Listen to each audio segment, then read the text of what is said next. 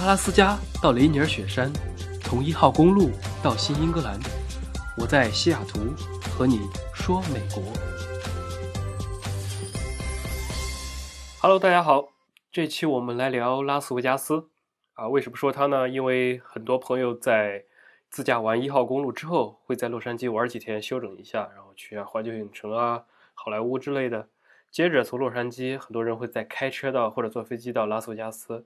因为这两个地方也也不是很远，大概啊开过去四个半小时左右。由于我个人也非常喜欢这个地方，所以今天我们来详细说一下拉斯维加斯。大家都知道它是世界上第一大赌城啊，罪恶之都、纸醉金迷的代名词，很多电影在这里取景。所以什么《零零七大战赌皇家赌场》、《十一罗汉》，还有刘德华演的那个啊《赌侠大战拉斯维加斯》。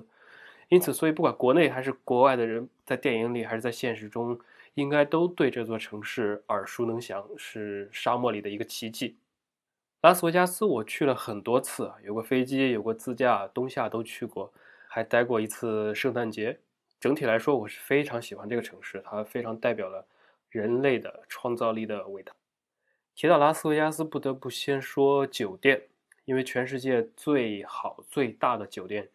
很多都在这里了。来拉斯维加斯一定要住最好的酒店，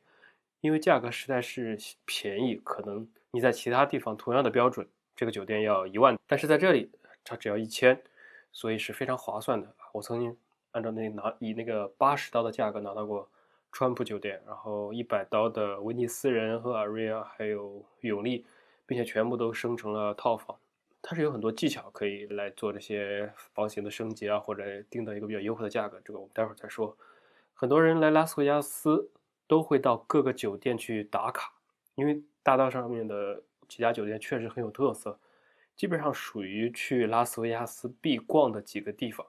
所以从北到南这些酒店，我应该我作为一个就是俗人啊，第一次去的时候也是把全部酒店都逛了一遍。它从北到南的话。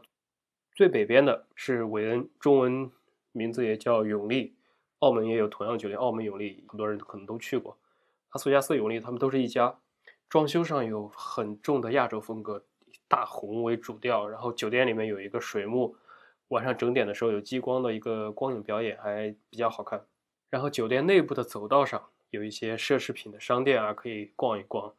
里面有个非常著名的网红拍照点，就是一个。用鲜花组成的旋转木马，变成旋转木马，它就是一个正常 size 的一个旋转木马，确实很漂亮，所以是很多人必去的一个一个点。呃，永利再往南呢，就是威尼斯人和帕拉佐，他们两个也是一家的。呃，威尼斯人的二楼有一条室内的地上河，它的风格是完全按照威尼斯来布置啊。小河中间也有那种冈多拉，就是类似于那种独木舟的小船。可以付钱来做啊，中间船夫会给你唱一个歌啊之类的，看起来好像一个坑坑游客的表演，但是还是蛮多人去做的，挺挺也挺有意思的。然后威尼斯人里面中间的一个大广场，也完全是仿照威尼斯的一个广场装饰的。然后威尼斯人的马路对面就是金银岛，金银岛本身这个酒店没什么可看的，是比较旧，然后也大家一看那个造型都知道是比较老的酒店，是那种三棱形的那种。在几十年前比较流行的一个样子，但是这个酒店它的正门处有一个海盗船的表演，这个确实是堪称一个比较经典的表演，因为在阿拉斯加斯的免费表演里面，绝对是可以排的排得上前两名的，因此大家也不要错过，并且这个秀是很难看全的，天气不好的时候他还不演，因为这个表演在最后的一段是因为他那个海盗船会着火，所以说如果有风的话，怕引起火灾，他有时候天气不允许就取会取消。然后金银岛再往南呢，就是那个 Mirage 酒店，它也是一个比较旧的酒店，长得跟金银岛差不多，颜色不一样。本身也不是很推荐大家住，但是它外面有一个喷泉池，是做成一个火山的样子，所以晚上整点的时候有一个光影的火山喷发的表演，也是很有特色。再往南走呢，就会走到一个巨大的，应该是体感式的拉斯维加斯面积最大的一个酒店，叫做凯撒宫。它里面也有一个非常大的一个 mall，走到里面啊，也有很多可以逛的地方。因为本身它建筑还有建筑里面的设计都非常的漂亮。据说凯撒宫的老板是吴彦祖的老婆，他爹也就是吴吴彦祖的岳父啊，这个应该是真的。凯撒宫再往南走，就是著名的百乐宫。百乐宫外面是世界上最大的一个音乐喷泉，这个喷泉从中午十二点就开始表演，然后。到晚上最好的时间大概是在黄昏的时候，因为天还完全没有暗。对面的那个巴黎酒店的一个假埃菲尔铁塔的灯会亮起来，然后喷泉喷泉中间的灯也亮。这样的话，你既能看清楚水柱，又会有一个很好的光影效果。这个时候拍照的效果就是非常好的。它观看的最好的位置是在百乐宫正门对面正对的一块地方，一定不要错过这个音乐喷泉。百乐宫就是电影《十一罗汉》里面的一个取景地，它在它的。酒店大堂里面有一个玻璃顶的一个一个装饰，里面有拉斯维加斯最好的室内花园。这个花园每隔几个月都会变一次，然后里面全是用鲜花搭成的各种造型，非常的大，并且从来没有重复过任何的一种装饰。我当时是在圣诞节去的时候，它那个先是圣诞节的主题，完了之后会切换成中国新年的主题，非常的有有特色，也很华丽的这种感觉。那我们走完百乐宫，再继续往南走呢，它对面就是火烈鸟酒店啊，那个酒店也。住着也是比较旧的，但是在它自助餐厅的外面养了很多火烈鸟，大家有兴趣可以当参观动物园去看一下。啊，再往南一些就是 Paris 和好莱坞，巴黎酒店和好莱坞酒店。巴黎的话，它啊仿照了埃菲尔铁塔，在那边建了一个埃菲尔铁塔一半大小的一个一个塔，也是很显眼，走到路上一定会看到。嗯，好莱坞呢，它这个酒店其实没什么特色，它主要是在每个房间里面都放了一些好莱坞的一些电影的道具啊。比如说，呃，一把枪啊，一套军装啊，毛泽东手稿啊，邓小平用过的茶杯啊之类的，就就就类似的东西。好莱坞这个酒店也是很扯，因为有一次，呃，听说反正有有个朋友被吓了一跳，是因为他住在这个酒店里面，酒店给他安排了一个最里面的、最深处的镜头房。大家都知道，一般镜头房是所有恐怖故事发生的一个起源地。然后呢，他进到这个镜头房的酒店里面。啊，走进去一切都正常，但当他突然一回头的时候，吓了一跳，因为酒店里面他看到了一个穿白衣服的人，但实际上不是人，是是他也是陈列了一个好莱坞的道具，某一部电影里面的一个人穿了一个白色的婚纱。但是你想想，在那种阴暗的刚进到酒店房间里面还没有开灯，又是镜头房的环境下，一回头看到一个穿白衣服的女女的，然后还还是在柜子里面，所以很惊悚，确实很惊悚。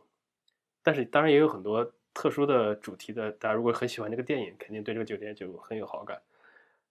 过了这个，哦，这这个是在马路的这一侧，然后他们刚刚说的这两个酒店呢，在马路的对面，也就是说百乐宫那一侧的南边，就是那个两个比较新的酒店，Aria 和这个大都会，他们两个也是属于一个公司的。这里面这两个酒店是我比较喜欢的，是比较那种现代的玻璃的这种感觉，包括里面的所有的设置也是偏。现代风的，而不是像其他酒店，有些是偏什么欧洲宫廷风啊，有些偏这种奢华的这种老年人比较喜欢的那种感觉。我比较喜欢玻璃啊、黑白的这种比较现代的这种装饰。然后再往南走就是米高梅的一大块区域了，因为这边几个酒店都是属于米高梅旗下的。最著名的就是那个外面有一个狮子雕塑的那个米高梅的 logo 的酒店，然后在旁边有。啊，纽约酒店里面有一个自由女神像，什么布鲁克林大桥这些缩小版，还有个过山车，然后在旁边有个像迪士尼一样的像城堡一样的酒店，然后还有金字塔酒店，这些都是会稍微旧一点的酒店，但是外形还是很有特色，尤其是金字塔酒店，我始终觉着它房间很有意思，是一层一层向内直接到金字塔塔底，我是没有去住过这种这种地方，我我感觉感觉像自己睡在了一个坟墓里的感觉啊。这个就是关于这个大道上著名的几家可以去逛的酒店。然后关于住的话，可以给大家分享两个秘籍，也就是说每次去拉斯维加斯可以拿到很好的价格的一个方法。第一呢是通过 Priceline 这个网站，这个是类似于美国的去哪儿或者携程的一个网站，它有一个业务呢叫做 Bid 或者 Express Deal。Express Deal 呢是以一个特别优惠的价格。但是不告诉你酒店的具体名称，只给你一个大致的位置啊，酒店评分、酒店设施，然后问你买不买。如果你买了的话，他就不能退。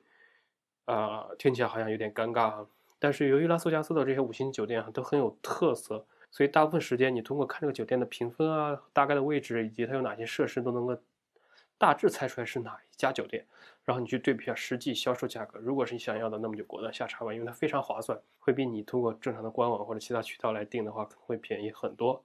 然后另外一个功能呢，就是 bid，就通过拍卖你来出价，只要酒店能接受你这个价格啊，你们就成交。通常它可以比 Express Deal 还要再便宜百分之十以上。这里也有一些小的办法，因为有一些网站、有些论坛，大家会互相 share 数据啊。比如说我最近以一百块钱拍卖到这家酒店，我就会把它写到网上去，然后旁边的人如果是类似的日期，就可以参考这个价格，然后很多时候就可以探探到酒店的底价。另外，也可以通过用多张信用卡来试啊，这种比较猥琐的方法，也可以试出来它的底价是多少。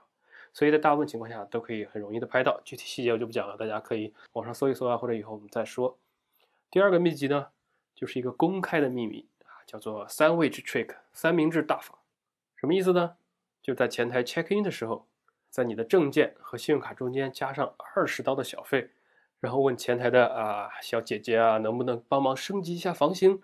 通常前台都会帮你去查看看是不是能够免费升级，因为。不行的话，多数情况也会把小费退给你。由于拉斯维加斯大部分酒店都很大，都是动辄几千间房间，所以一般都会有空房可以升级成更好的视野啊，或者更好的楼层。有时候就甚至直接升套啊，或者附赠一些早餐之类的。有一次我在 check in 的时候订的是最便宜最便宜的乞丐房，这个是在那个川普就川大大的酒店。由于他们电脑出了点问题，出了这些故障，所以就让等了很久，大概等了半个小时，最后才把整个入住的手续给完成。所以前台他们觉得很很抱歉哈，最后就给升级成了一个顶层的一个套房，顶套巨大的房间，然后二百七十度的一个无敌的一个景观，这个在市场价起码要上千刀，所以真的是非常划算的一个一个方法。这个方法越是在最高档、最豪华的酒店越是好用，因为拉斯维加斯的酒店和传统的酒店。是不一样的，他们在收入结构上，一般的酒店盈利主要是靠房费啊，以及住宿住宿期间产生的这些啊餐饮啊娱乐之类的这种增值消费，这是酒店的主要来源。然后房费是占了主要的大头。但是呢，在拉斯维加斯就不是这样，拉斯维加斯的酒店在这里不仅仅是一个酒店，更像一个旅游景点或者一个综合娱乐中心。所以很多人来拉斯维加斯，只要到了这个酒店。都跑不了，会在这个酒店里面赌博啊、吃饭啊、看秀啊、购物啊等等，花的钱就多了去了。然后相比之下，房费的占比就是一个很小的一个比例。这里引用一个非权威的数据啊，就是大概每个来拉斯维加斯旅游的游客平均会待到三天左右，然后在赌博上面会花大概五百刀，吃饭上面花三百刀，然后购物花个一百多刀，再加上看秀啊、逛啊、交通啊等等各种花费，随随便便就可以。花到一千刀，因此在这种利益的驱动下，房费就不是各个酒店关心的重点了啊！如果你是赌场的大客户的话，酒店甚至会经常邀请你来包吃包住啊，直升机接送，因为这些钱和你的其他消费比起来，比如说你去赌钱输掉的钱，房费真的是很小的一部分，所以酒店也完全不 care 这块儿。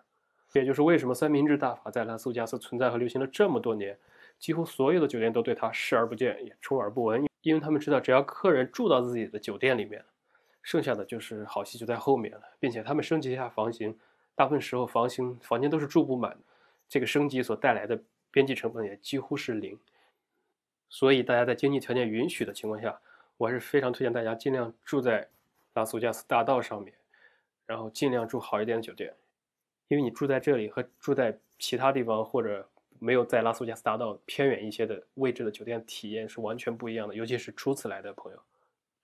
说完酒店呢，我们来到世界的第一大赌城，不得不说的就是赌场。如果你去了拉斯维加斯，然后给别人说没有去赌场，没有在赌场上一试身手，那显然是说不过去的。